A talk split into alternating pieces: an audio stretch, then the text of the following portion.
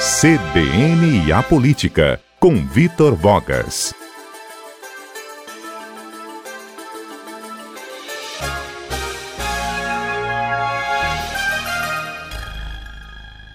Já está na ponta da linha Vitor Vogas, nosso comentarista do CBN a Política, para falar, porque hoje a gente vai tomar conhecimento de algumas decisões do governo do estado em relação a essas medidas. Oi, Fábio Botassin. Hoje, excepcionalmente, nesse nosso quadro, nesse meu comentário político antecipado, porque, como você disse, trata diretamente desse assunto, né? Tem tudo a ver com essas medidas relacionadas ao enfrentamento à pandemia do novo coronavírus.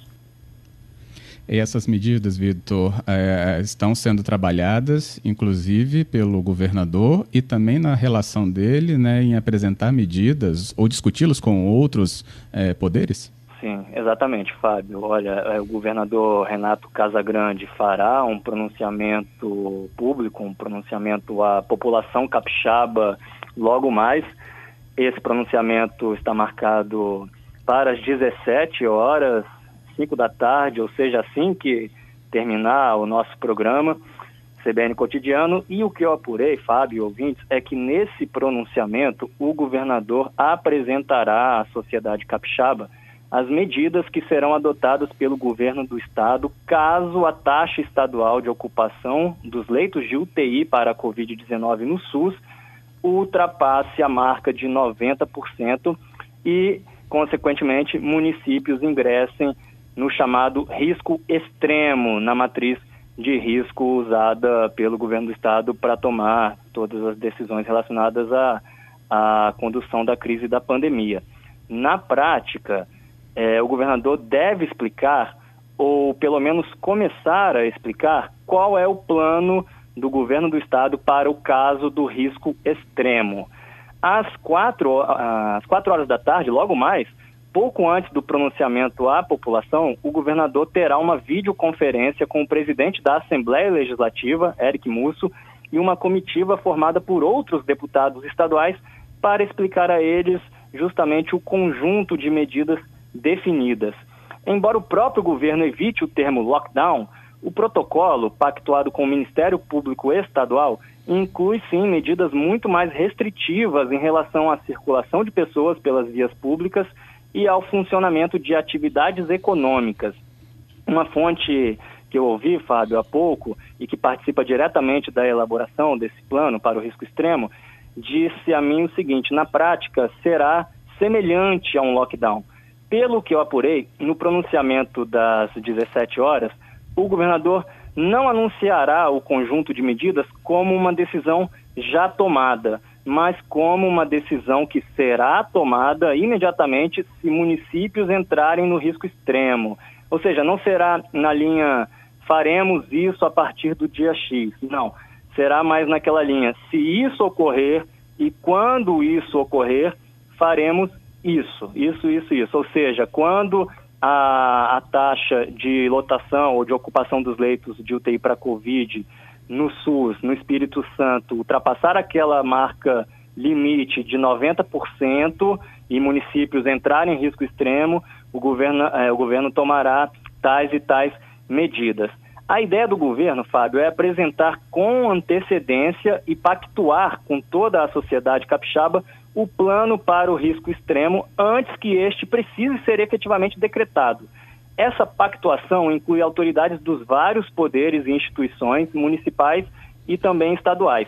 Além da reunião de logo mais, que eu já citei, com deputados estaduais, às quatro horas, o governador já teve duas reuniões decisivas nesta quarta-feira, ambas no sentido de apresentar esse plano para o risco extremo.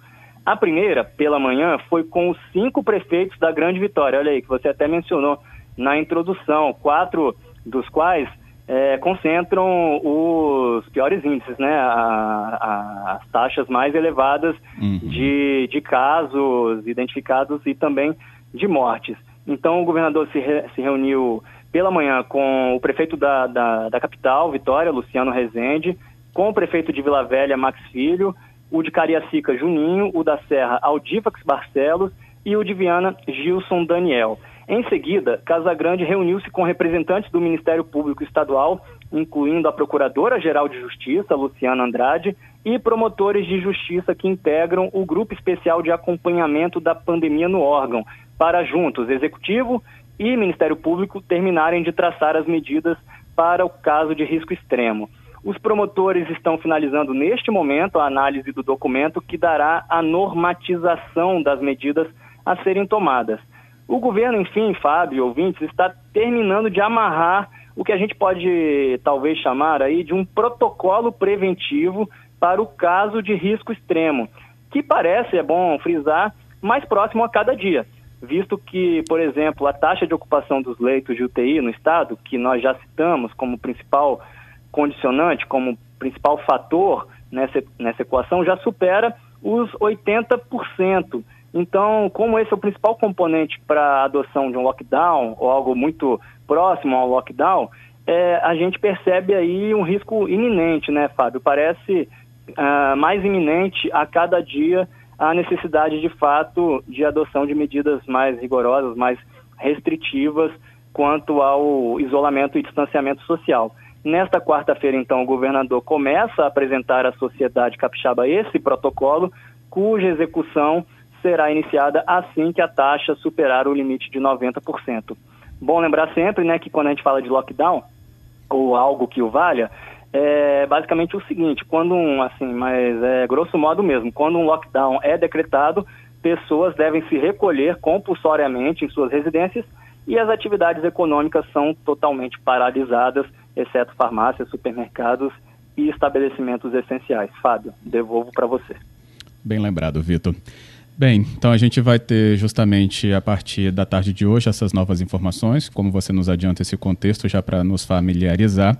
Então aguardemos o que será dito e como vai repercutir com a sua ajuda. Com certeza a gente terá novas informações. Pode contar com isso, Fábio. Obrigado. Um abraço a você e a todos os ouvintes.